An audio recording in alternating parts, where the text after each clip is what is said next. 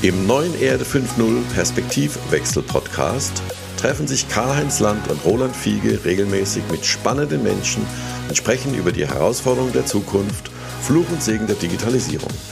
Wir sprechen über die Chancen und Risiken von künstlicher Intelligenz und der Datenökonomie. Ist die Digitalisierung letztendlich der Hebel zur mehr Nachhaltigkeit und der Weg zu einer ökologisch-sozialen Marktwirtschaft? Eine kritische Betrachtung der Gegenwart mit einem optimistischen Blick in die Zukunft. Willkommen zurück bei Erde 5.0 Perspektivwechsel, Ihr Podcast rund um das Thema Digitalisierung und ja, wie es in der Zukunft nach Corona so weitergeht. Heute wie immer mit unserem Karl-Heinz Land zugeschaltet aus dem schönen Hennef. Einen schönen guten Morgen, Karl-Heinz. Guten Morgen, Roland. Karl-Heinz Land, bekannt als Investor, Derwisch auf vielen Bühnen, Sprecher, Autor und wirklich ein Urgestein, was die Digitalisierung angeht, nicht nur in Deutschland. Äh, und wir haben heute einen besonderen Gast, nämlich den Fabian Kienbaum. Einen wunderschönen Morgen, Fabian. Guten Morgen, Roland. Fabian Kienbaum hat einen sehr interessanten Titel. Er ist Chief Empowerment Officer von Kienbaum Consultants International GmbH. Und wenn ich mir das so anschaue, was der junge Mann schon alles gemacht hat, also natürlich auf top internationalen Schulen gewesen, international sehr viel Consultancy gemacht und Erfahrungen gesammelt. Aber das Interessanteste finde ich, er kommt ja aus Gummersbach. Und was kommt sonst noch aus Gummersbach, außer ursprünglich die Firma Kienbaum? Natürlich eine sensationelle Handballtruppe. VfL Gummersbach war er auch mal. Aber das Wichtigste, denke ich, seit 2014 ist Fabian Kienbaum ähm, das Familienbusiness, äh, also im Familienbusiness natürlich sehr intensiv tätig und kümmert sich dort um ja alles, was digital äh, mit Digitalem zu tun hat und natürlich auch Investitionen in digitale äh, Startups und Firmen. Habe ich das so richtig äh, zitiert, Fabian? Perfekt zusammengefasst, genau, ja. Danke. Hervorragend. Hallo, morgen, und wir Fabian. haben heute Genau, und wir haben heute äh, ähm, nochmal das Thema, so als, als Überthema, das, äh, den Begriff Purpose ähm, im Programm. Das war ja vor ein oder zwei Episoden mit dem Frank Dobheide schon mal hatten. Der Grund dafür, dass im Kienbaum mit Human Unlimited äh, eine Studie veröffentlicht hat, da werden wir später drüber sprechen. Beginnen wir erstmal mit unserer ersten Kategorie, nämlich was ist so für euch heute die Schlagzeile des Tages? Was beschäftigt euch denn am stärksten heute Morgen? Wir fangen wie immer an mit dir, Karl-Heinz. Du hast ja immer so gute, guten Einstieg. ja, hallo, guten Morgen, Roland. Ähm, äh, für mich ganz vorne steht natürlich, Trump tritt wieder in den Wahlkampf ein. Er stellt sich ja jetzt da als der große Bezwinger von äh, Corona. Übrigens, das macht er jetzt auch schon wieder brav ohne Maske, weil das ist ja alles gar nicht gefährlich, weil jeder kriegt ja jetzt das Treatment, das auch er bekommen hat, und zwar kostenlos, jeder Amerikaner. Ne? Die 210.000 Toten wahrscheinlich dann auch im Nachhinein, so posthum sozusagen. Und man wundert sich eigentlich gar nicht mehr so richtig. Ähm, äh, ich, ich sehe dann schon die nächsten Kranken, wie die dann auch mit dem Privathubschrauber äh, ins Krankenhaus geflogen werden und dann diese Bluttransfusion äh, bekommen, diese Eigenkörperbehandlung, die es ja für die anderen offiziell noch gar nicht geben darf, weil das Verfahren ist ja noch nicht zugelassen. Naja, aber Spaß beiseite. Ähm, in Deutschland kämpfen wir auch mit Corona. Wenn ich nur mal so an das, die Aktion rund um das Beherbergungsverbot so denke, das oh, ist ja. ein ganz lustiges Thema, ja. Äh, vorhin schon erwähnt, ne, du darfst von Köln nach äh, Mannheim fahren, aber nicht von Mannheim nach Köln. Also da gibt's jetzt äh, ganz wunderbare Blüten. Äh, da kann vielleicht nachher auch der Fabian noch was drüber sagen. Das erschwert so ein bisschen das Businessleben in mancherlei Beziehung. Ich selbst bin auch jetzt betroffen, weil wir am Wochenende was machen wollten. Das geht jetzt nicht, weil äh, das Beherbergungs, äh, Beherbergungsverbot besteht. Ja, und äh, die Frage ist dann einfach, wie wird sich das weiterentwickeln? Wir haben tatsächlich in einem der Beteiligungen von mir, die Firma Clickbill, da hatten wir letzte Woche mal drüber gesprochen, da gab es jetzt den ersten Corona-Fall und äh, jetzt sind alle arbeiten im Homeoffice und wir suchen dann nach allen Kontakten, äh, mit denen die Leute in den letzten sieben Tagen Kontakt hatten. Und äh, naja, also man merkt jetzt, das ist ganz schön aufwendig und äh, äh, ja auch eher sehr, sehr lästig und störend im Arbeitsalltag. Also die Einschläge kommen näher quasi. Die leider. Einschläge kommen näher, ne? Na und Fabian, was beschäftigt dich so heute Morgen als allererstes? Ja, sehr ähnlich. Also ich habe auch, ähm, bin immer fassungslos und irgendwo schockiert, äh, wenn ich äh, am Morgen dann die Bilder dieser Wahlkampftouren sehe, jetzt, äh, so wie Karl-Heinz das berichtete, Donald Trump, äh, äh, es wurde ja irgendwo auch durchgestochen, dass er überlegte, ich weiß nicht, ob es stimmt, vielleicht waren es Fake News, dass er mit einem Superman-Shirt sich aus dem Krankenhaus äh, präsentieren lassen wollte. Ähm, und aber im übergreifenden Sinne daneben natürlich Corona, weil es auch bei uns so, die, wir, wir haben ja so viel Frequenzgeschäft und äh, die Einschläge kommen auch näher. Wir haben das bisher gut dargestellt bekommen, also dass wir in eigener Sache in unserem Unternehmen nicht betroffen waren. Aber wenn ich jetzt auch so im Freundesbekanntenkreis gucke, erste Kitas müssen schließen. Wir sind hier in Köln ja auch in einem Hotspot-Gebiet und da spürt man so, ähm, es ist irgendwo auch viel Unsicherheit. Nicht? Ich finde auch, bin jetzt niemand, der da der auf die Politik irgendwie da eindrischt. Äh, ich glaube, alle suchen irgendwo händeringend Antworten ähm, und manchmal mutet es aber etwas komisch an, wenn die Kinder unter Quarantäne gestellt werden und die Eltern nicht. Ja, wir sind so mittendrin. Wir versuchen das Beste draus zu machen und ja. äh, zuversichtlich zu bleiben. Ich glaube, das ist entscheidend. Ja, ja. Also ich kann da leider auch nur in dieselbe Kerbe schlagen. Wir sind ja, wir haben ja im Juni, glaube ich, angefangen. Jetzt ist die 16. Folge. Mhm. Also quasi schon mitten in der Corona-Zeit und haben uns ja über den Sommer schon fast gefreut. Es schien so ein bisschen lockerer zu werden. Es schien so ein bisschen vorbei zu sein. Aber bei uns ist jetzt auch ganz konkret, äh, man, also ich wohne in der Nähe von Mannheim und Mannheim ist so dominiert, so sportlich zumindest mal, äh, von dem Eishockey. Und äh, da gab es auch bei den Jungadlern, die jetzt schon wieder trainiert haben und auch schon auf Spiel Spielen unterwegs waren, äh, gab es also mehrere Corona-Fälle. Das heißt, Training fällt komplett aus, auch für meinen Kleinen.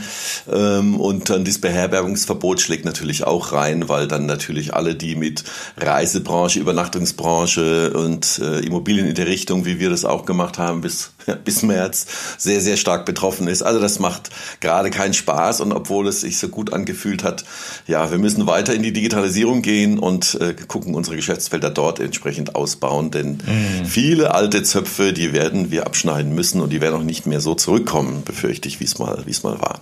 Ja, absolut. Aber da muss man ja sagen, ähm, wenn man sich das im Moment anguckt, äh, Lufthansa weiter unter Druck.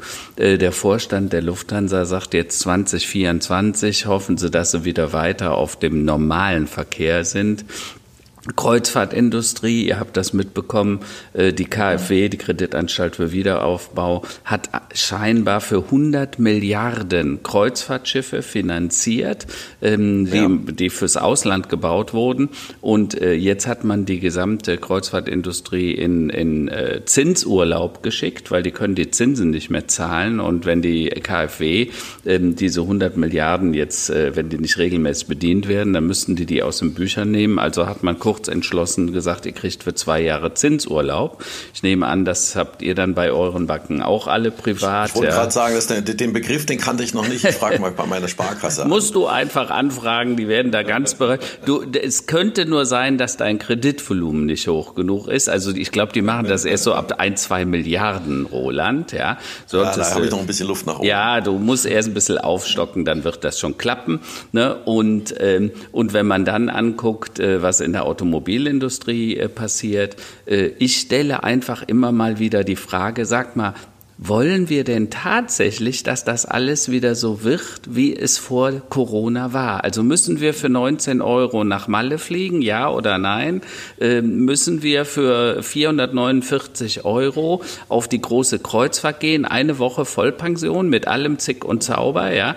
Äh, war das eigentlich alles richtig, was wir da getan haben? Und ja. ich denke ja immer wieder, ähm, Fabian hat es vorhin angesprochen, äh, mein Lieblingszitat im Moment von Schumpeter später ist ja, die schöpferische Zerstörung dient dazu, um Systemfehler zu vermeiden oder zu beheben und eine Neuordnung in den etablierten Wirtschaftssystemen herzustellen. Und meine These ist halt, ja, wir brauchen so eine schöpferische Zerstörung und Corona äh, bei allem Schrecken, die es verbreitet. Wir haben ja gerade über geschlossene Kitas, geschlossene Schulen, ähm, äh, Ausfall an Arbeit gesprochen. Aber vielleicht äh, müssen wir uns auch ab und zu mal besinnen und überlegen, wie könnten wir manche Dinge vielleicht auch ein bisschen anders regeln. Sag mal, äh, Fabian, ohne dass du natürlich aus dem Nähkästchen plaudern musst, bei euren Kunden, ihr macht ja viel Beratung, ihr habt ja viel mit, also ihr seid eine Unternehmensberatung, natürlich macht ihr dann viel Beratung. Ihr habt natürlich mit sehr viel, denke ich, unterschiedlichen Branchen und, und Unternehmen zu tun. Wie ist denn dort, äh, also sind die begeistert vom Begriff der schöpferischen Zerstörung oder ähm, ja, wie, wie siehst du dort momentan die Haltung? Also ich glaube, das ist total unterschiedlich geartet. Nicht? Wir haben ja äh, bei allen Branchen, die mit dem Rücken zur Wand stehen, auch Gewinnerbranchen. Äh, beispielsweise hier in Köln auch. Ich glaube, die Rewe, die, die sind ganz gut unterwegs. Also es gibt ja viel, es gibt ja auch viele positive Beispiele im Handel. Es gibt ja auch viele Unternehmen, ja. aber auch ja, ja. Äh, sagen wir mal so aus dem, aus dem Rückgrat der deutschen Industrie, äh, Maschinen- und Anlagenbau, da sind wir auch besonders viel unterwegs ähm, ich, ich höre wenig Leiden, sondern die, ähm, die meisten Unternehmer und Unternehmen, die, mit denen wir zu tun haben an den Stellen, die machen das Beste aus der Situation und haben, glaube ich, auch erkannt, äh, das sagte Karl-Heinz ja gerade, wir, wir erleben ja auf der einen Seite, wir haben Industrien, die, die liegen total unter dem Brennglas äh, äh wegen äh, Corona. Und andere, äh, haben das aber auch wirklich genutzt, um sehr, sehr viele Innovations-, Transformationsvorhaben entsprechend beschleunigen, umzusetzen. Es gibt doch auch dieses schöne Bonbon mittlerweile, äh, wer ist irgendwie hier unser erfolgreichster Digitalisierer in den letzten Jahren? Dann ist so CDO, CTO und dann ist Covid-19. Und äh, das erleben wir, das erleben wir schon an vielen Stellen und äh, das kommt uns ja auch irgendwo zugute, weil ich sagte ja eingangs, wir sind ja auch viel unterwegs und ihr könnt euch natürlich vorstellen, wir haben Geschäfte, äh, Geschäftsmodelle, die können wir teilweise sehr gut virtualisieren. Äh, und andere hatten wir im Vorfeld immer gedacht, weniger persönliche Gespräche, natürlich auch sensible Interviews. Kann man das denn wirklich über Conference Calls und Video und so weiter gut darstellen? Und da ist die Bereitschaft aber kundenseitig, das auch äh, durchzuführen, beispielsweise eignungsdiagnostische Verfahren, äh, sehr rasant gestiegen. Also das zeigt uns, es bewegt sich sehr viel und alle versuchen das Beste aus der Situation zu machen, aber es ist natürlich große Unsicherheit, da hatten wir drüber gesprochen. Man kann nicht mehr wirklich groß planen. Ich meine, die Horizonte werden immer geringer, äh, wie man sich jetzt tatsächlich aufstellt.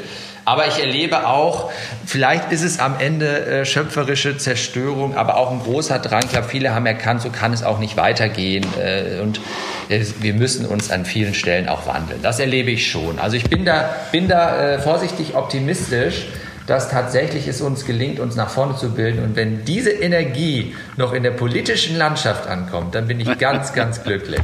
In der politischen Landschaft äh, und in dem Schulbereich, weil in der Bildung ja. ist das leider auch noch überhaupt nicht angekommen. Aber äh, lass mich dir eine Frage stellen. Ähm, ich habe ja dieses Booklet geschrieben, Stillstand als Beschleuniger, was man übrigens kostenlos mhm. runterladen kann. Da habe ich ja letztendlich so versucht zu beschreiben, dass dieser Stillstand Stillstand zu einem dramatischen Booster für Homeoffice, für, für New Work, für, für Purpose, für Sinnökonomie, aber auch für neue Innovationen. Innovationen, äh, die wir früher in Jahren nicht hinbekommen hatten.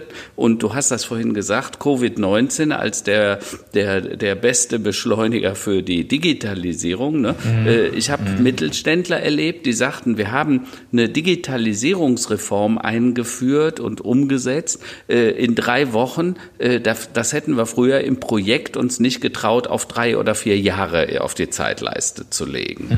Ähm, mhm. jetzt du als jemand, der ja gerade mit dem Thema neue Jobs, Innovationen, neue Berufsfelder und äh, äh, Geschäftsthemen und eben auch das Thema äh, Purpose sich auseinandersetzt. Wie erlebt ihr das denn? Fragen die äh, Unternehmen euch tatsächlich, hör mal, wir haben hier ein neues Jobprofil, wir brauchen ganz andere Skills als das, was früher passierte? Ja, also das, äh, das kommt vor. Ähm, äh, es bewegt sich aber noch auf so einer Metaebene. Also ich sag mal, ich sag mal äh, relativ simpel. Wir, wir erleben natürlich, dass der Arbeitsmarkt sich aktuell gedreht hat. Ja, wir kommen ja aus, sag mal, für Leute, die jetzt eine, neue berufliche Herausforderung gesucht haben, kamen wir ja aus sehr glorreichen Zeiten. Mhm. Und ich würde, würde das jetzt so beschreiben, wir sind an, äh, sagen wir mal, für Engpassberufe bleibt dieses Phänomen auch so. Ja, sagen wir mal alle äh, Digital- und äh, IT-Jobs. Ja, mhm. insbesondere äh, über dieses ganze Thema UX-Design, äh, Developer, Engineers, also so also an den Stellen, so Backbone, äh, aber auch äh, Frontend. So an diesen, da passiert nach wie vor wahnsinnig viel und muss ja mhm. auch, Leute, wir müssen ja, du musst ja in der digitalen Welt präsent sein und du musst natürlich auch äh, gucken, dass du Wertschöpfung äh, in diese Bereiche hineinbringst. Sagen wir mal. Aber an den anderen Stellen, sagen wir mal, ähm, normale Berufsgruppen von, keine Ahnung, Marketing, HR, Finance, da ist es schon so, dass viele natürlich jetzt in dieser Phase genau gucken, was passiert, wie sind unsere Mengengerüste, wo müssen wir uns verstärken. Aber wenn wir es nicht unbedingt müssen, dann machen wir, machen wir es wahrscheinlich eher nicht. Und an diesen Punkten hat man früher, äh, weil man ja auch große Wachstumsziele hatte, sehr, sehr viel einfacher eingestellt. Das bedeutet,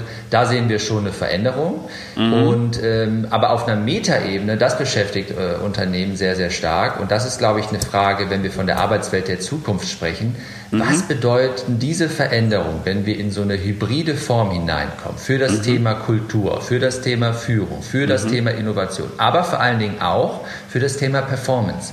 Mhm. Äh, erleiden wir beispielsweise Produktivitätsverluste oder Produktivitätsgewinne? Mhm. Äh, und da kommen wir ja aus einer sehr, da kommen wir aus einer sehr ulkigen Phase, weil äh, ich glaube, in, in, in, sagen wir mal, Blasen und, äh, sagen wir mal, wenn gewisse Leute sind teilweise elitäre Ausführungen, wenn man darüber spricht, wie flexibel alles ist mhm. in der mhm. neuen Arbeitswelt.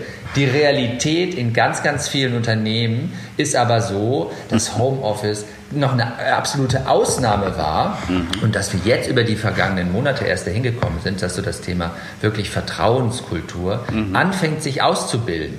Das dürfen mhm. wir bei den ganzen Diskussionen nie vergessen. Man ja, wähnt sich schnell da, man spricht natürlich auch schnell über die Wissensarbeiter und mhm. maximale Flexibilität, wir arbeiten im Café und aus der Bahn und so weiter. Aber die Realität sieht eben anders aus, insbesondere natürlich auch für Organisationen, das liegt auf der Hand, wo du eben auch nicht nur Administration, sondern auch Produktion hast und die Abbildung ja. davon, wie du das hinbekommst in dem Zusammenspiel, ja, auch nochmal mhm. in der zusätzlichen Vorsichtigkeit. Ich glaube, wenn mhm. Produktionen stillstehen, das ist der mhm. Super-GAU für Unternehmen. Also ihr spürt, Aber es ist ganz, ganz viel Bewegung. Wir glauben, äh, es geht in eine positive Entwicklung, äh, wenn ja. wir auch von New Work sprechen, dass ja. wir eine höhere Flexibilisierung erleben, aber dass wir auch zwangsläufig bei dem Thema Führung ähm, mhm. neue Antworten geben müssen. Und die sind mhm. in vielen Fällen noch nicht gefunden, ist aber auch ganz normal. Aber Fabian, wenn ich das so höre und du sagst gerade selber New Work und Informationsarbeiter, Tatsache ist, der Information Worker wurde 1959 erstmals von Peter F. Drucker, einem sehr berühmten und ich verehre ihn sehr Managementberater, weil der hat schon sehr früh Themen aufgebracht und der hat 59 das erste Mal gesagt, es wird Menschen geben, die produzieren nichts, sondern die arbeiten an Informationen und die schaffen Wertschöpfung rein über die Information, also über die, die Informationen, die sie gestalten. Und äh, jetzt sind wir 2020, also dazwischen liegen irgendwie 60 Jahre, 70 Jahre. Ähm, und man muss sich ja wundern. Und jetzt kommst du äh, und ihr macht eine Studie äh, äh und sagt Purpose, ne? also Purpose-Driven Organization. Und, und sagen die Leute nicht, sag mal, äh, Kienbaum, habt ihr sie eigentlich noch alle? Was wollt ihr denn da? Was, was, was, was geht denn hier ab? Ja? ja, ja, das ist so. Ähm das, ich erkläre euch mal kurz, wie das dazu gekommen ist. Ja. In der Tat, viele, ähm, und das ist auch eine der Kernbotschaften dieser Studie, äh, Purpose können wir hier, sagen wir mal, als einen Platzhalter verstehen. Die Diskussion dahinter ist wichtig, weil ja. wie man das am Ende nennt, was man herausstellt, mhm. äh, das ist das Relevante. Aber Purpose ist ein wunderbarer Aufhänger, weil wie du sagst, da scheiden sich auch die Geister dran, insbesondere beispielsweise auch in der Krise, nach mhm. dem Motto, oh Gott, wir haben ganz andere Sorgen. Äh, mhm. Also das ist ja wirklich ein nice-to-have Luxusproblem. Das legen wir mal beiseite. Und andere gehen wiederum auf den Punkt und sagen, hey, jetzt erst recht, haben wir nicht genau in dieser Krise, durch die wir gerade gehen, äh, uns neue Fragen gestellt, die mit Sinnhaftigkeit zu tun haben, sowohl für mhm. uns privat persönlich als eben auch für Organisationen.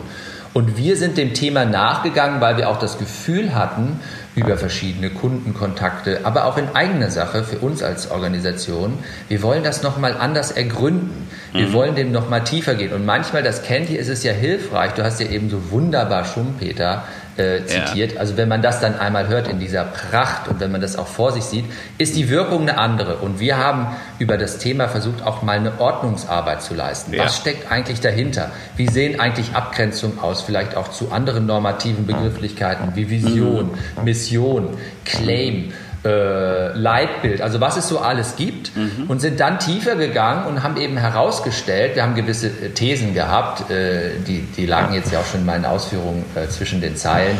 Also wahrscheinlich sind Organisationen, die einen Purpose haben, am Ende leistungsfähiger. Wahrscheinlich ist es doch so, dass die Bindung, äh, die Bindungskräfte zwischen Kunden und Mitarbeitern und diesen Organisationen höher ist.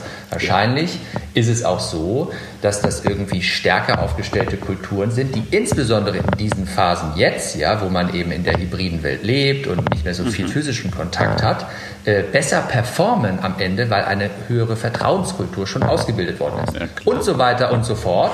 Äh, und das war eigentlich ein schönes Bild, weil wir sind, sag mal, wenn wir so die, die Kennzahlen der Studie angehen, also 45 Prozent weiblich, 55 Prozent männlich, sowohl mhm. Konzern als auch Mittelstand und natürlich auch Familienunternehmen. Mhm. Also wir denken repräsentativ und ich finde das immer schön. Es gibt Menschen, die gehen äh, auch genau mit der Reaktion daran. Aber wir haben bisher immer die Erfahrung gemacht, wenn man dann mal in den Diskurs geht, dann verstecken sich vielleicht auch gewisse Vorstellungen hinter anderen Begrifflichkeiten. Mhm. Dann kommt man, kommt man zum Thema, man kommt von Hölzchen auf Stöckchen. Mhm. Und am Ende ist man eigentlich immer wieder da angelangt, dass alle das Gefühl haben, hey, das Thema ist doch so relevant und hey, wir haben ja ganz viel da mhm. äh, und diese Ausbildung dessen, die, ich sage immer, es ist wie so eine Zwiebel, die man schält, mhm. äh, die ist aber total relevant, weil das ja. schafft Orientierung. Es geht nicht nur um den Sinn, es mhm. geht auch um Orientierung schaffen und ich glaube, ja. zu dem Podcast, hier passt das perfekt, Erde 5.0, es geht natürlich auch um Nachhaltigkeit am Ende des Tages, ja. weil die Überlebensfähigkeit von Organisationen, die eben auch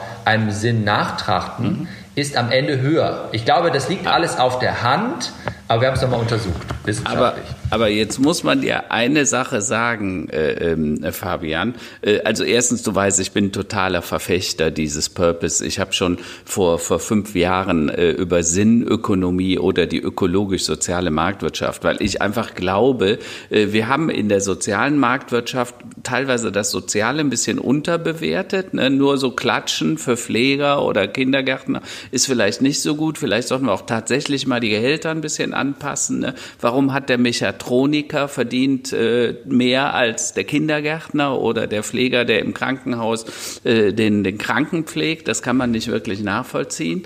Ähm, gleichzeitig das Thema ohne Sinn in der Arbeit macht alles keinen Sinn. Das haben wir irgendwie auch vergessen. Ne? Wir haben sehr viele Dinge in der Vergangenheit gemacht, ähm, äh, auch Arbeiten ausgeführt, die vielleicht gar nicht äh, so viel Sinn machten oder sinnfrei waren. Ähm, und was man immer sieht, und äh, das ist ja auch so ein bisschen bei euch in der Studie rausgekommen, dass äh, zum Beispiel die Mittelständler, die haben natürlicher einen Purpose, die haben natürlicher einen Sinn, äh, die sind auch in der Regel schon systematisch nachhaltiger, weil äh, die wollen ja immer ihr Unternehmen an die nächste Generation übergeben. Also das siehst du ja übrigens auch bei dir selber. Du bist ja auch, hast ja jetzt das Zepter von deinem Vater wieder übernommen und die nächste Generation. Und du wirst wieder versuchen, das auch an deinen Sohn oder deine äh, Familie weiterzureichen. Und insofern denkt ihr als Unternehmer immer in Zyklen von 20, 30 Jahren, wohingegen ein Vorstand der bezahlt wird, der wird geheiert für eine bestimmte Task, dann kommt er, äh, oft ist es ein Controller, ja, das, äh, der, der kann dann gut mit Zahlen umgehen und sanieren äh, und nach fünf, sechs Jahren weiß der, ich bin wieder weg, ich optimiere das Ding in eine bestimmte Richtung, Mal oft sind es die Zahlen, die optimiert werden, der Profit und ich sage ja immer, Profit und Shareholder Value müssen dem Sinn und der ökologisch-sozialen Marktwirtschaft weichen, weil wenn es nicht nachhaltig ist, wird es langfristig auch nicht profitabel sein. Ja? Äh, und dieser Gedankenzug, den finde ich spannend, äh, wenn man den ein bisschen weiter verfolgt. Äh, ich, Fabian, ich habe mal eine Zwischenfrage kurz. Ähm, ja. Jetzt haben wir ja schön gesprochen, also der Begriff Purpose, darüber möchte ich noch mal kurz sprechen. Äh, du hattest ja eben genannt, so diese typischen Vorgehensweisen, Begrifflichkeiten in, im Management Consulting, also im Strategieberatungsbereich. Wir reden über, äh, sag mal, die Vision, eine, dann über eine Mission eines Unternehmens. Worin unterscheidet denn jetzt, äh, also wenn ich jetzt Purpose mir so äh, vor Augen halte, würde ich eher sagen, das ist ja fast so ähnlich wie eine Mission Mission eines Unternehmens nur ein bisschen grüner oder nachhaltiger angestrichen. Das einerseits ist der erste Teil der Frage. Der zweite Teil der Frage ist, ähm, das hatten wir mit dem Frank auch schon, ähm, wenn jetzt ich als Unternehmer, als Manager ähm, mir quasi einen Purpose für mein Unternehmen über, überlege oder das schaffe und das durchsetze, oder umsetzen möchte, wie nehme ich denn meine Mitarbeiter mit? Weil die Mitarbeiter an sich, äh, die brauchen, haben ja vielleicht einen eigenen Purpose. Manche wollen auch einfach nur gehen, einfach nur zur Arbeit, um Geld zu verdienen. Auch wenn das, glaube ich, äh, bei der jüngeren Gesellschaft ein bisschen anders aussieht. Oder ähm, wie unterscheidest du denn einerseits zwischen Mission und Purpose und einerseits zwischen sagen wir, Unternehmensausrichtung und äh, ja Mitarbeitermotivation? Hm. Also ähm, das wird ja Frank mit euch wahrscheinlich auch schon geteilt haben und ich finde die Annäherung an das Thema über die Frage wofür, die finde ich sehr schön. Warum? Also ihr kennt ja Simon Sinek und Golden Circle und so weiter, da haben wir sehr, sehr lange Zeit über das Why gesprochen. Und das Why haben wir ja ins Deutsche mit dem Warum übersetzt. Und ich finde das gut, dieses Why aber, und das ist ja herrlich, das englische Why ist ja ins Deutsche mit, glaube ich, sechs oder sieben W-Wörtern zu übersetzen, weshalb, wofür, warum und so weiter. Aber das Wofür, versteht ihr, das Wofür ist, äh, beantwortet die Frage, was würde die Welt vermissen, wenn es uns nicht gäbe? Und äh, für wen oder für was? Und das finde ich ist ein ganz schönes Bild, weil darüber, und das ist am Ende entscheidend, entstehen neue Optionsräume. Nimmt das Unternehmen Fiesmann, ähm, die sind ja schon weit über 100 Jahre erfolgreich unterwegs und die haben sich zu ihrem 100-jährigen Jubiläum die Frage gestellt, wie, welche Voraussetzungen müssen wir eigentlich erfüllen, um noch mindestens weitere 100 Jahre ähm, überlebensfähig zu sein. Und die haben dann gemeinsam mit den Mitarbeitern, das sind äh, intensive und im Zweifel aufwendige Prozesse. Es geht auch gar nicht darum, äh, jedem einzelnen Individuum einen Purpose, einen organisationalen Purpose aufzuoktroyieren, aber es geht darum, ein Angebot zu schaffen, weil das finde ich ganz entscheidend. Vieles ist ja schon da und die Entscheidung, warum du für ein Unternehmen arbeitest, hast du ja innerlich meistens schon beantwortet. Wir sind aber gerade in Phasen, in denen sich unser Bewusstsein verändert und das finde ich total interessant. Wir hätten ja eben, als Karl-Heinz über die äh, Flug- und über die Kreuzfahrtindustrie gesprochen hatte, ja auch gerne noch die Fleischindustrie beispielsweise ins, ins Feld führen können und auch da offen, offenkundige aber über gesellschaftliche Akzeptanz entstandene äh, Missverhältnisse äh, reden. Ja? So, und dieses Bewusstsein doch für auch einen viel, viel nachhaltigeren Konsum in Bezug auf Thema Lebensmittel ist ja heute anders ausgeprägt als noch vor einigen Jahren. Was würde ich damit sagen? Das Bewusstsein der Menschen verändert sich und glaube ich auch die dauerhafte Prüfung, ob die Organisation, für die man ja meistens mehr Lebenszeit aufbringt, als man im Privaten hat, ob, der, ob, ob die eigentlich die richtige ist. Ja, ich glaube, dieses Wofür ist schön. Und Fiesmann hat das dann für sich beantwortet gesagt, also wir möchten, wir möchten Lebensräume, Living Spaces kreieren, auch für nachfolgende Generationen. Und warum und das mag blumig klingen, aber wenn ihr das jetzt mal auf das Unternehmen Fiesmann übertragt, dann wäre ja eure erste Assoziation geschehen, das ist ein Heizungshersteller, wenn ihr es kennt, oder Kältetechnik machen die auch noch. Das heißt, es ist ein Produkthersteller. Klassischerweise, die sitzen im Zweifel im Keller oder in der Gastro hinter der Küche. So, und jetzt über das Thema Purpose ist aber Folgendes auch entstanden, und das ist ja nicht zum Selbstzweck, sondern es geht auch darum, wirklich Fantasie wieder äh, auszugraben nach dem Motto, was sind eigentlich Optionsräume, welchen Beitrag können und wollen wir leisten. Auch da gibt es in der Managementlehre mal, äh, äh, jetzt habe ich ja auch schon ein paar Jährchen auf dem Buckel, so bin, jung bin ich ja nicht mehr, aber in den wirtschaftswissenschaftlichen Studien hat man doch schon vor etlichen Jahrzehnten über die Corporate Citizenship und Corporate Social Responsibility gesprochen. Wenn wir ehrlich klar, sind, ja. waren das doch immer irgendwie so schöne Themen, äh, aber wirklich scharf wurde das nie gestellt. Dann gab es die Bilanzberichte, dann wurde irgendwie noch so der Nachhaltigkeitsbericht oder der CSR-Report, genau, der wurde noch so in den Anhang geheftet. Aber hat das jemand interessiert? Oder war das vielleicht auch äh, bindend oder leitend für Investitionsentscheidungen? Und da merken wir ja, aha, hoppla, äh, auch BlackRock, nicht? Äh, da muss man immer vielleicht ein bisschen abziehen. Aber die haben doch erkannt, egal welche Motivation die haben, Mist, wenn wir die fragen, der Zeit, nicht richtig beantworten, dann bekommen wir ein Problem. Weil am Ende entscheidet, es geht ja auch um die gesellschaftliche Akzeptanz, wie sich Unternehmen äh, positionieren können. So, und wenn, wenn man dann wieder zurückkommt und sagt, diese Frage des Wofür beantworten, Mitarbeiter involvieren, ähm, und auch, glaube ich, sehr, sehr viel Wissen ziehen. Es ist ja ganz, ganz viel da. Und das ist das, dieses Zwiebelbild, ja. Aber lass uns doch noch mal tiefer gehen. Lass uns noch mal, wir schälen noch mal. Okay, das ist der Punkt. Und übrigens, das Schöne auch in dieser Phase ist, wenn man sich mit dem Thema Purpose auseinandersetzt, ist man sehr häufig auch immer bei der Marke. Und wenn man bei der mhm. Marke ist, ist man auch so bei den Gründungsmythen. Und ich liebe die ja. Gründungsmythen, weil die Gründungsmythen, wenn man sich mit denen beschäftigt, der hatte darüber gesprochen, Gummersbach beispielsweise bei uns, mein Großvater kam aus dem Krieg zurück und hat sich auf das Fahrrad gesetzt. Und da hatte, glaube ich, hatte ein ganz ein für sich, sagen wir, sein Purpose war, er möchte, er möchte Unternehmen beim Wiederaufbau helfen, der möchte aber eben auch Probleme lösen. Das hat ihn ganz, ganz lange Zeit geleitet. Ähm, das klingt jetzt vielleicht einfach, aber das war so sein tiefer Antrieb. Und als wir beispielsweise einen Markenrelaunch gemacht haben, sind wir dem wieder auf die Sprünge gegangen. Und was war das Symbol dafür? Das Fahrrad. Ja, und dann haben wir das Fahrrad gesehen. ausgegraben, ja. Versteht ihr? Und, ja. Und warum erzähle ich das? Weil am Ende des Tages, auch über diese ganze Purpose, äh, Branding und so weiter, geht es um Emotionalisierung. Wir mhm. möchten doch berührt werden von dem, was wir machen. Und das ist doch lange Zeit in der Arbeitswelt abhanden gekommen, weil, wie du sagtest, Karl-Heinz, auf Effizienz ausgelegt und Shareholder genau. Value, Profitmaximierung und Menschen als Ressourcen. Dieser. Begriff Human Resources ist doch eine Katastrophe.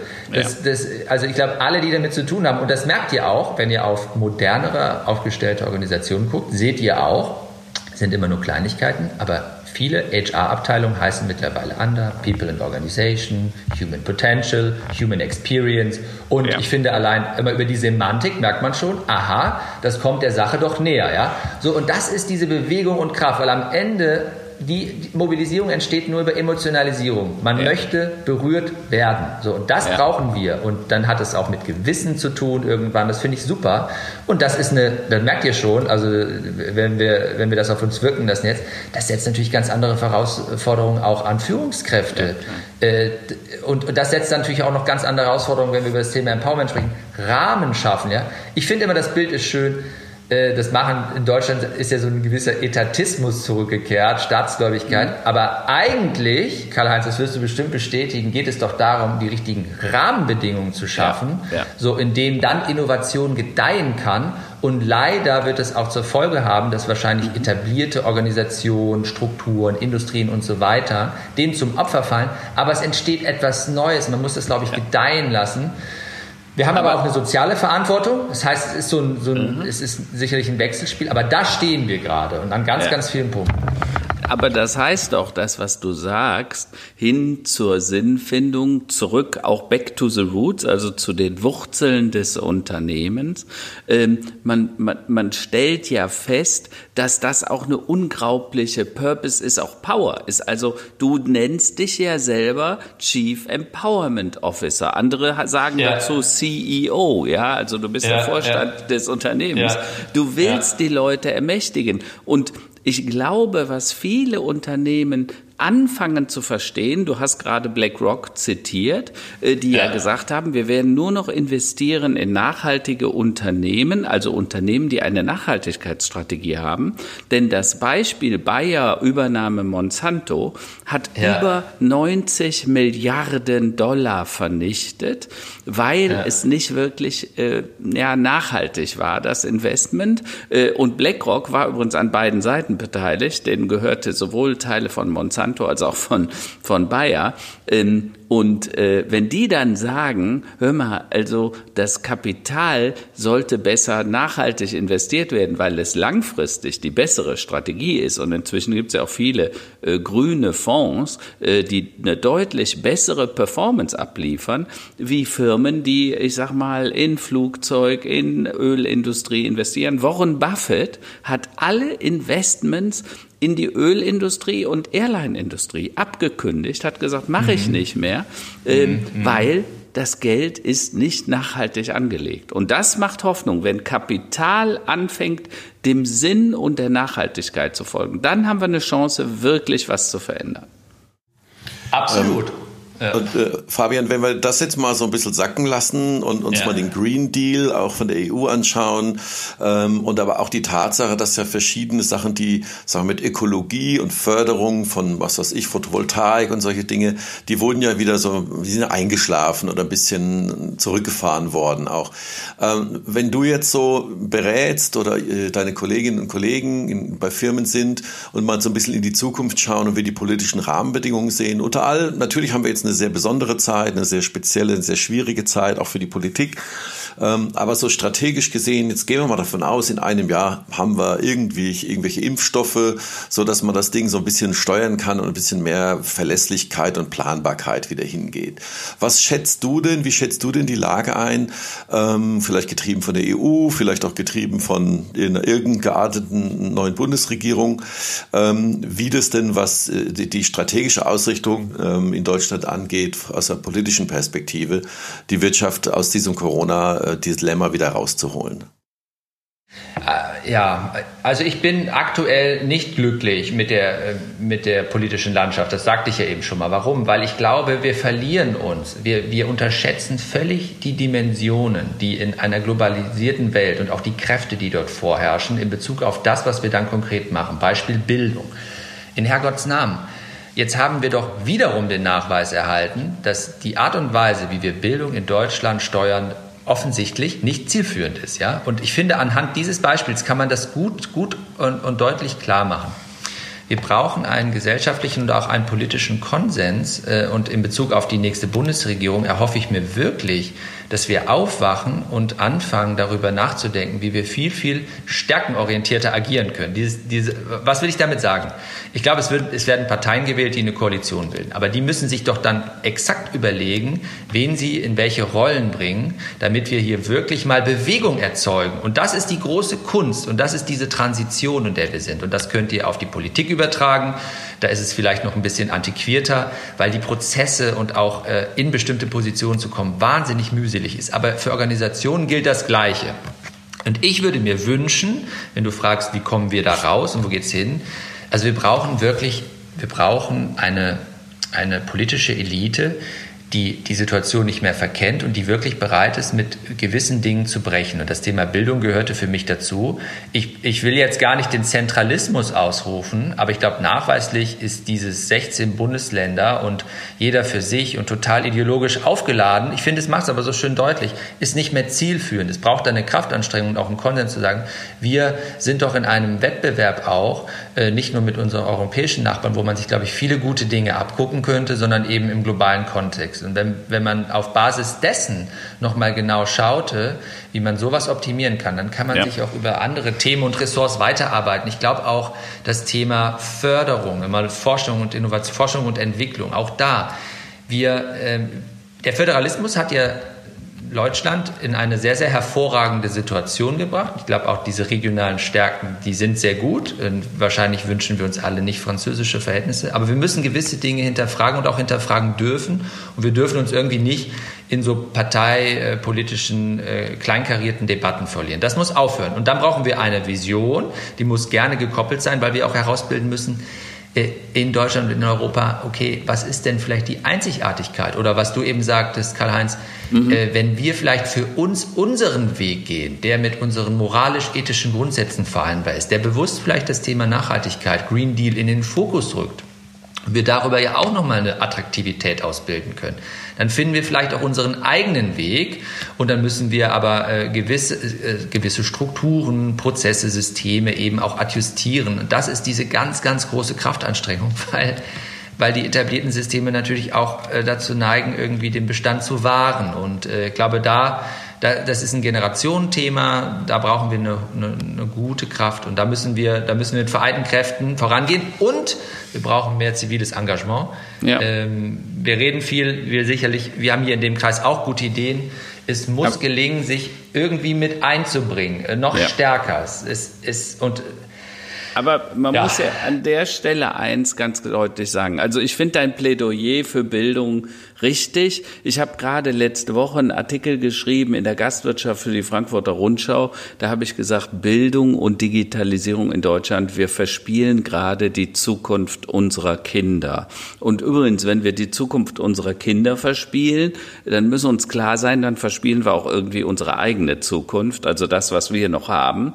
Ähm, und zwar habe ich das begründet. Ich habe nämlich mal nachgeguckt. Wir haben ja diesen sogenannten digitalen Bildungspakt, äh, wo die mhm. Bundesregierung fünf Milliarden Euro zur Verfügung gestellt hat in, äh, vor anderthalb Jahren. Ähm, und rate mal, wie viel ist davon bis heute abgerufen worden? Fabian, Roland, habt ihr eine Idee? Ja, ein paar Millionchen. Es ist 15,7 15, Millionen sind abgerufen worden am ja. Stichtag 20. Juni diesen Jahres. Ich wollte die Zahl nicht glauben. Ich habe nachgehakt, es sind exakt 15,7 Millionen. Und ich sage, dieser Einfallslos, scheinbar hat Corona nicht nur zum Lockdown, sondern auch zu einem Denkstillstand geführt oder einer Hirnblockade, wie ich es mal nennen würde, bei den Verantwortlichen. Und das, was du gerade sagst, der Föderalismus, der der Wirtschaft, glaube ich, sehr gut tut und der auch schnelles Eingreifen in bestimmten Bereichen, wenn es um lokale Dinge geht, sehr gut tut, der schadet unserer Gesellschaft in der Bildung massiv und er schadet übrigens auch im Umfeld von Kunst und Kultur, weil da hat dieser Föderalismus aus meiner Sicht mhm. ehrlich gesagt wenig Hebel, im Gegenteil, er schadet und er beschädigt unsere Bildung auf massivste Art und Weise und das muss sich dringend ändern. Das ist aber ein ganz schönes Beispiel. Ich, nur zwei Sätze dazu, weil wir, ja. wir haben uns äh, hier mit so einer, mit einer kleineren Runde von Unternehmern auch in Köln die Frage gestellt, wie können wir uns denn da sehr konkret engagieren und sind dann eben mal auf Spurensuche gegangen. Ja. Und wenn man sich allein die Gründe anhört, und ich glaube, das ist aber tatsächlich auch ein Lösungskonzept, weil dieses, sagen wir mal, die ideologische Aufladung der Bildung äh, je nach äh, dann auch den regierenden Parteien, äh, das ist ein ganz, ganz dickes Brett. Aber was, was ja schon mal ein Segen wäre, wäre eben die infrastrukturelle Gleichschaltung. Gleichschaltung ja, klingt, jetzt, genau. klingt jetzt sehr hart, muss man immer aufpassen, wenn man das verwendet. Aber was ist damit gemeint?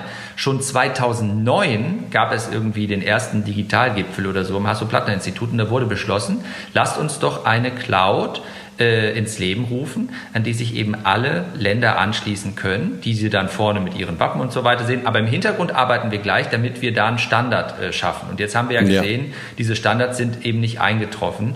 Und äh, wenn man dann jetzt mit den Schulen spricht, was sind die ganz konkreten Probleme? Die fangen dann nämlich an. Sind die Schulen überhaupt ans Breitband angeschlossen, Breitbandinternet? Äh, äh, gibt es über es ist halt praktisch, nicht? Gäbe es denn überhaupt jemanden, wenn man jetzt diesen Fonds in Anspruch nehme, mhm. beispielsweise für die Beschaffung von Endgeräten, der ja. die warten könnte? Äh, ja, ja. Nein, gibt es natürlich nicht. Gibt es dafür Stellen? Nein, gibt es nicht. So, und dann geht das so weiter. Und am Ende ist man aber auch wieder da, das hat mir jetzt neulich ein Lehrer verraten. Mhm. Es steht und fällt, es gibt ja auch tolle Schulen, ja. Das mhm. steht und fällt aber meistens mit dem Engagement der, der Direktoren, weil das sind ja die Chefs der Schulen. So, die Eltern können sich auch engagieren, aber wenn da pfiffige Direktoren, äh, dann, dann läuft das. Und äh, warum, wird denn, warum werden so wenig Mittel in Anspruch genommen? Auch da mhm. wieder, weil häufig das mit dem Bund assoziiert wird ja. und die Sorge besteht, wenn man die Gelder jetzt in Anspruch nehme, dann könnte ja im Zweifel der Bund auch diktieren, was dann vor Ort damit äh, geschieht. Und das sind, also wenn wir uns auf dem Niveau bewegen, kommen wir nicht weiter. Und ich glaube, ja. äh, das, das jetzt anerkennt, ich meine, irgendwann wird die Politik darauf wachen, muss man eben Änderungen machen. Aber ich glaube, wenn man mit der Infrastruktur anfängt, das ist ja auch ein großes Plädoyer von Verena Pauster, die ja auch nicht müde wird, das zu betonen, wenn man mit der Infrastruktur anfinge, und da, glaube ich, ein gleiches Bild formte, dann wären wir schon mal einen guten Schritt weiter. Gilt ja im Übrigen auch für, ich glaube, insgesamt das Thema digitale Infrastruktur ja. in Deutschland. Das ist ja auch ein Witz. Äh, das kann ja auch nicht unseren Ansprüchen genügen. Fabian, äh, also nur mal um die Zahlen auch hier mal äh, so in den Raum zu werfen. Ähm, Glasfaser ist die Hauptvoraussetzung um für schnelles Internet. Mhm. Wir haben mhm. im Moment eine Glasfaserverbreitung von etwa drei bis vier Prozent. Wir sind damit, also Beispiel Korea hat irgendwie 75 Prozent Glasfaseranschlüsse, ähm, äh, China hat inzwischen auch irgendwie 34 Prozent und wir haben dann irgendwie drei bis vier Prozent. Wenn man das als die Infrastruktur unseres zukünftigen Wohlstandes sieht, dann wird mir ehrlich ehrlich gesagt ein bisschen Angst und Bange.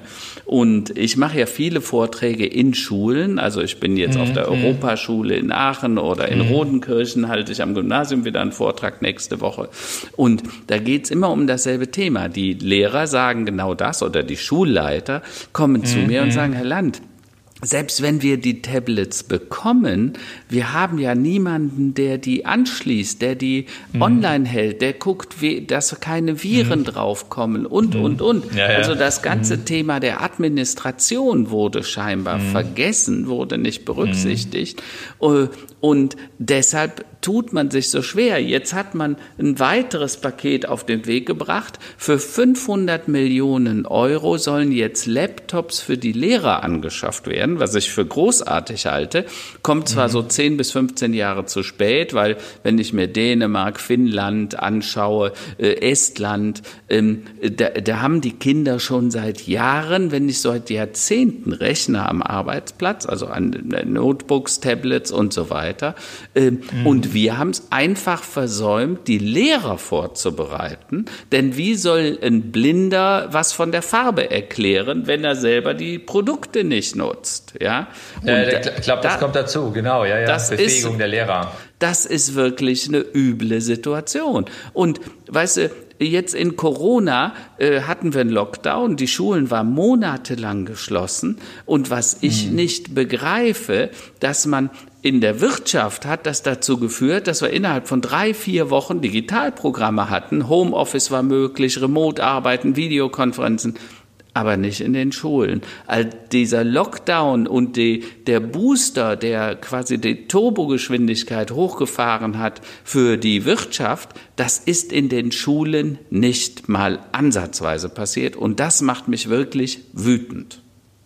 Ja, das stimmt. Aber das ist so, wenn wir eben über politische Visionen sprechen. Ich glaube, dieses Thema ja. Bildung und allein Infrastruktur, das ja. müsste jemand sich nehmen. Und dann müssen wir halt innenpolitisch, wir haben ja in den letzten Jahren vor allen Dingen auch außenpolitisch geglänzt. Mhm. Unser Land haben wir so ein bisschen administriert. Mhm. Und da müssten wir richtig reingehen. Ich habe, äh, kennt ihr wahrscheinlich auch, äh, würde jetzt zu weit ausführen, aber ich habe mhm. gehört, äh, es gibt manche Schulen, da hat das sehr gut funktioniert. Die hatten dann aber auch entsprechende Portale. Teilweise mhm. haben die Lehrer auch über, ähm, da haben sich, glaube ich, über, über Geltnisrecht hinweggesetzt, haben einfach mhm. Skype benutzt, um mit den mhm. Schülern auch zu kommunizieren. Es gibt aber auch andere Beispiele. Äh, da war in den Monaten fast gar kein Austausch ja. mehr zwischen den ja. Lehrern und den Schülern. Und äh, am Anfang kursierte doch auch so eine irrwitzige Zahl, dass 70 Prozent der Lehrerschaft in Deutschland keine, also in dem Sinne Corporate E-Mail-Adresse hat, also die mhm. wirklich nutzbar ist. Ja. Äh, und damit war ja die Kommunikation sowieso abgeschnitten, weil wie sollte es dann anders funktionieren? So, und ähm, ja, Absolut. da gibt es offensichtlich viel zu tun.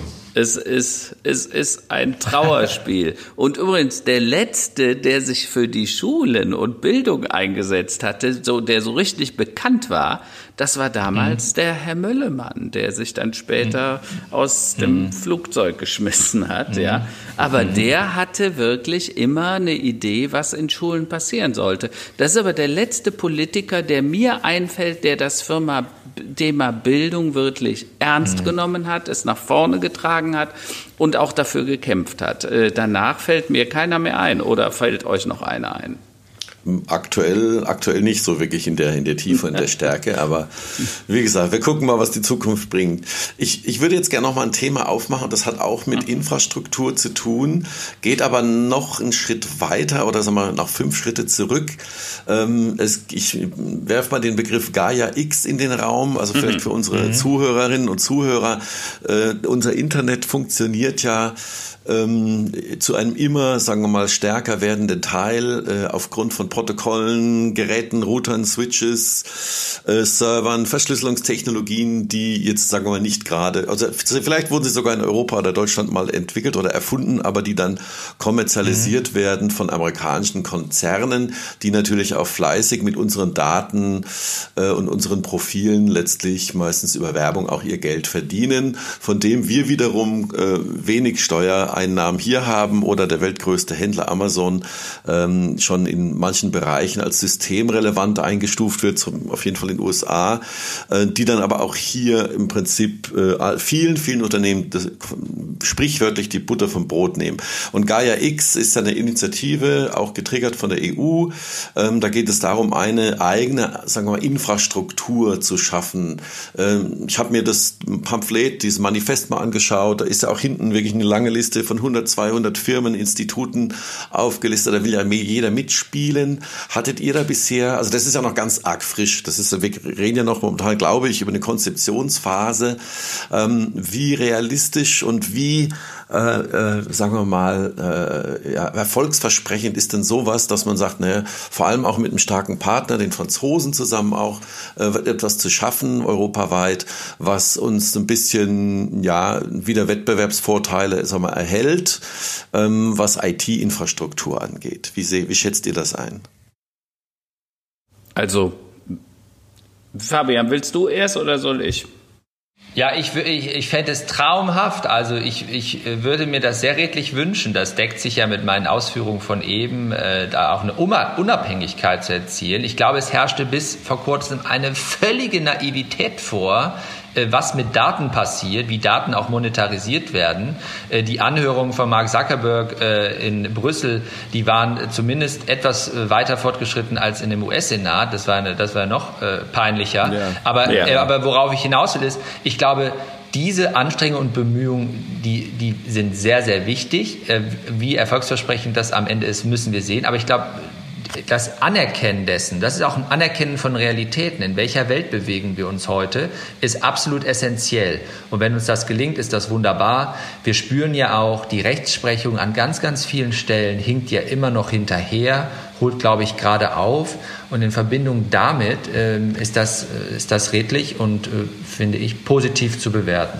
Also was man halt sagen muss, und lasst mich das vielleicht mal ausführen. Gaia X ist ja letztendlich eine unabhängige europäische Cloud-Lösung. Man will eigentlich mhm. die Cloud, in der die Daten gespeichert werden, für, von Europäern für Europäern, sowohl für Unternehmen mhm. als auch für Konsumenten. Und das halte ich für ganz wichtig, denn wenn man sich klar macht, dass immer mehr der Wertschöpfung in die Software und in den Service um die Software geht, um die Service auch um die Produkte, ähm, dann ist natürlich klar, also früher war das Auto das Wertvolle, in Zukunft ist es das Managen des Autos in der Cloud, nämlich wer wann damit gefahren ist und wie das abgerechnet wird, wer es benutzt hat und wer es benutzen darf und so weiter. Und all das wird über Daten definiert. Also muss jedem klar sein, in Zukunft geht es nicht mehr darum, wer das Auto gebaut hat, also die VWs, die BMWs und die Mercedes werden den Großteil der Wertschöpfung bekommen, sondern die, die das Auto managen über Cloud-Services, künstliche Intelligenz, ähm, die, die die Nutzerrechte verwalten. Und äh, dann wird klar, das Betriebssystem des Autos wird vermutlich wertvoller sein als das Auto. Übrigens, vor etwa 25 Jahren hatten wir etwa 150 Anbieter von Personal Computern, also PCs, ne, da waren alle möglichen IBM und Intel, die bauten alle PCs. Heute gibt's, glaube ich, noch zwei Handvoll Herstellern. Microsoft, der das Betriebssystem des PCs geschrieben hat, ist aber heute ein Unternehmen mit einem Marktwert von 1,5 Billionen, also 1500 Milliarden Market Cap. Das macht sehr deutlich, eine ähnliche Entwicklung ist in der Automobilindustrie, im Maschinenbau und in vielen anderen Bereichen auch zu erwarten. Und deshalb ist es natürlich zwangsläufig, dass die Infrastruktur, die diese Daten verwaltet, möglichst nicht bei den amerikanischen Apples, Googles und Facebooks liegen sollte, sondern bei uns in unseren eigenen Rechenzentren. Und deshalb finde ich jede Anstrengung in diese Richtung unglaublich wichtig und wir müssen nicht nur über Daten äh, und Security reden, wir müssen in Zukunft auch über die Datensouveränität von Europa, von Deutschland und von jedem einzelnen Unternehmen und Bürger in Deutschland sprechen. Und diese Erkenntnis, die ist leider noch nicht allzu weit verbreitet. Das ist mein Problem. Das, da wäre vielleicht, ich weiß nicht, ob er schon bei euch in der Gesprächsreihe war, aber wir haben ja in Deutschland eine Agentur für Sprunginnovation gegründet äh, ja. unter Federführung vom Wirtschafts- und äh, Forschungsministerium. Und derjenige, der die jetzt als Direktor führt, Raphael Laguna, genau. Äh, ich glaube ein Wahlkölner auch, der ist ja, der ist da ja auch ein starker Verfechter und Absolut. der kommt ja aus dieser Open, Open Source Welt. Und das ja. ist ja auch ja, ein, also ein spannendes Thema. Äh, vielleicht böte sich das an. Also den finde ich total bemerkenswert und ich habe ihn auch letztens mal getroffen in Köln äh, und das ist ganz sicher ein Kandidat. Roland sollten wir uns unbedingt mal aufschreiben. Äh, den Sehr würde gerne. ich gerne gerne mal einladen. Ja. Äh, und er hat übrigens auch schon zwei drei Projekte in die Richtung gestartet diese ja. Sprunginnovation. Mhm. Er ist, glaube ich, ausgestattet mit einem Budget von knappen 100 Millionen, um dann mhm. zehn Projekte auszusuchen, wo wirklich, also da geht es um Quantencomputing, äh, um, um Datensouveränität, um diese Projekte zu fördern. Also bin ich vollkommen bei dir, Fabian, ist ein super Hinweis, den kann man echt dafür mal einladen. Und ist auch ein super Typ, mhm. muss ich sagen, gefällt mir gut. Absolut, ja. Na, Gut. da sind wir mal gespannt, was Gaia X so mit sich bringt. Da kommen wir auch schon in die Zielgerade des heutigen Morgens. Mhm. Ähm, wollen wir mal äh, kurz mal überlegen, wir haben ja immer so zum Schluss die Rubrik Tops und Flops der mhm. Woche. Ähm, Karl-Heinz, was ist so dein Top der Woche gewesen? Also, mein Top der Woche ist, äh, die Tochter wird äh, aus USA uns am 10. Dezember nach einem Jahr wieder besuchen können. Ne? Die, die, die hat ja drüben äh, oder arbeitet drüben in der Filmindustrie Industrie in New York äh, und kann jetzt zum ersten Mal mit ihrem Lebensgefährten, äh, der Inder ist, äh, das Land verlassen. Äh, und äh, wir freuen uns alle sehr, dass sie am 10. zu uns kommt. Und der Flop ist natürlich, das sind so Dinge wie ein Corona-Fall in einem beteiligten Unternehmen, äh, was ich ganz schlimm finde. Ich weiß nicht, ob ihr das mitbekommen habt. Äh, die Reichsbürger, das Thema Corona treibt den Reichsbürgern, diesen Verschwörungstheoretikern, quasi in die Hände. Und ich muss mich immer wieder fragen, wie dumm müssen wir eigentlich sein, diesen Quatsch zu glauben. Aber äh, scheinbar gibt es noch genügend Leute, die das bereitwillig tun. Und sowas macht mich unsäglich traurig, weil ich sag mal, das haben wir alles schon mal gehabt. Die Monster sind schon wieder da, ne, äh, die, die, die wir mhm. vor, vor 70 Jahren das letzte Mal erlebt haben. Äh, und die machen sich wieder auf den Weg und streuen den Menschen Sand in den Augen mit offensichtlich falschen, aber einfach zu konsumierbaren Informationen. Ja, ja. Fabian, wie sieht es bei dir aus? Also Top der Woche äh, ist äh, übermorgen. Und zwar ist da unser Gründungsdatum vor 75 Jahren. Ja, diese Woche wow. feiern wir also Geburtstag. Das ist natürlich das absolute Top. Unter komischen Umständen. Es gibt keine große Sause, aber wir sind äh, emotional sehr berührt und dankbar und freuen uns und werden versuchen, das im äh, Kleinen zu begehen und auch irgendwie virtuell anzustoßen innerhalb unserer Organisation. Und Flop der Woche ist äh, dieses unsägliche Corona. Es, äh, es, es, treibt uns, glaube ich, alle um. Ähm, was Karl-Heinz sagte, finde ich auch absolut besorgniserregend. Ich habe jetzt gelesen, äh, es gibt ja mittlerweile eine Internetreligion, Q, mhm. also mhm. diese ja. Verschwörungstheoretiker. Gründlich. Das ist jetzt eine richtige, richtige Community, die sich mhm. aufgebaut hat und etabliert. Äh, und wenn, wenn da habt ihr ja vielleicht auch mitbekommen, ist ein bisschen trashig, aber äh, Michael Wendler und Attila Hildmann und alle und ja, aber das aber das Xavier Naidu, ist, mein Gott. Ja, die Leute haben aber aber die Leute haben halt eine Anhängerschaft, ja, und sind ja. natürlich auch darüber noch mal leichter manipulierbar äh, und ich glaube, wir müssen da wirklich sehr böse darf es nicht überbewerten, aber man, man muss wachsam bleiben. Ja, und ja, in dem Kontext fällt mir übrigens auch noch ein, äh, auf Netflix gibt es gerade so eine Serie, Social Dilemma. Yes. Über diese Auswirkung ja. dessen, die, die, die Machtinstrumente und irgendwie auch so ein bisschen, das ist ungebändigt aktuell, mhm. nicht? Positiv ist ja, wunderbar, ja. aber negativ ist mhm. schwierig. Das ist für mich ein Flop, das ist ein Dauerflop, äh, daran müssen wir arbeiten. Das ist auch ein wichtiges Thema für die politische Diskussion. Absolut. Ja, hatten wir hier auch schon, schon diskutiert und ist äh, mega interessant. Und äh, ja, die, die Auswirkungen und auch die psychologischen Auswirkungen, gerade auf Jugendliche, das ist schon erschreckend, äh, was das angeht. Genau, das ist wirklich sehr empfehlenswert. Ich glaube, ich werde sie mir nochmal angucken. Ja. Definitiv. Ja, mein persönlicher Top, äh, das Top der Woche war, wir sind ja nicht in Urlaub gefahren, weil wir gedacht haben, naja, Italien wäre halt mal ganz schön ohne weitere andere Touristen, aber wer weiß, wann und wie man wieder zurückkommt. Deswegen sind wir hier in der schönen Pfalz und im Rheinhessischen geblieben und hatten einen sensationellen Herbstspaziergang in den Weinbergen. Also das ist wirklich traumhaft, gerade mhm. jetzt um, um, die Jahreszeit. Das war totaler Top mit Kids und, und Freunden natürlich mhm. unter freiem Himmel. Das war toll. Flop, ja, ich kann mich nur wiederholen. Äh, Beherbergungsverbot, äh, was natürlich auch äh, geschäftsmäßig nicht wirklich optimal ist. Aber gut, wir müssen durchhalten und wir müssen uns umorientieren, wir müssen flexibel sein und uns entsprechend anpassen. Insoweit alles, alles gut. Hauptsache, wir bleiben alles. Ist erstmal alle gesund. Super. Wunderbar. Absolut, ja. Dann, äh, Fabian, vielen Dank für deine Zeit. Äh, wir wünschen jetzt schon mal von hier aus viel, viel Spaß beim Jubiläum. Das ist schon ein totaler Knaller. 75 Jahre. Wahnsinn. Danke. Äh, und ich muss euch ein Kompliment machen, eure Webseite, eure Firma wirkt sehr modern und sehr ja. aufgeräumt und sehr positiv. Äh, also auch mit richtigen Menschen, ja, also nicht mit so, äh, äh sagen wir, Unternehmensberater-Models und so äh, Menschmaschinen, ja. sondern es wirkt sehr, es menschelt bei Kienbaum, das gefällt mir sehr gut. Also viel Spaß das bei der Feier. Gut. Ja, danke, danke, danke. Also, Fabian, schöne alles Restwoche Gute, und alles genau. Liebe auch an dich, Roland. Tschüss. Danke, bis bald. Roland Karl-Heinz, danke. Tschüss. Tschüss, ciao.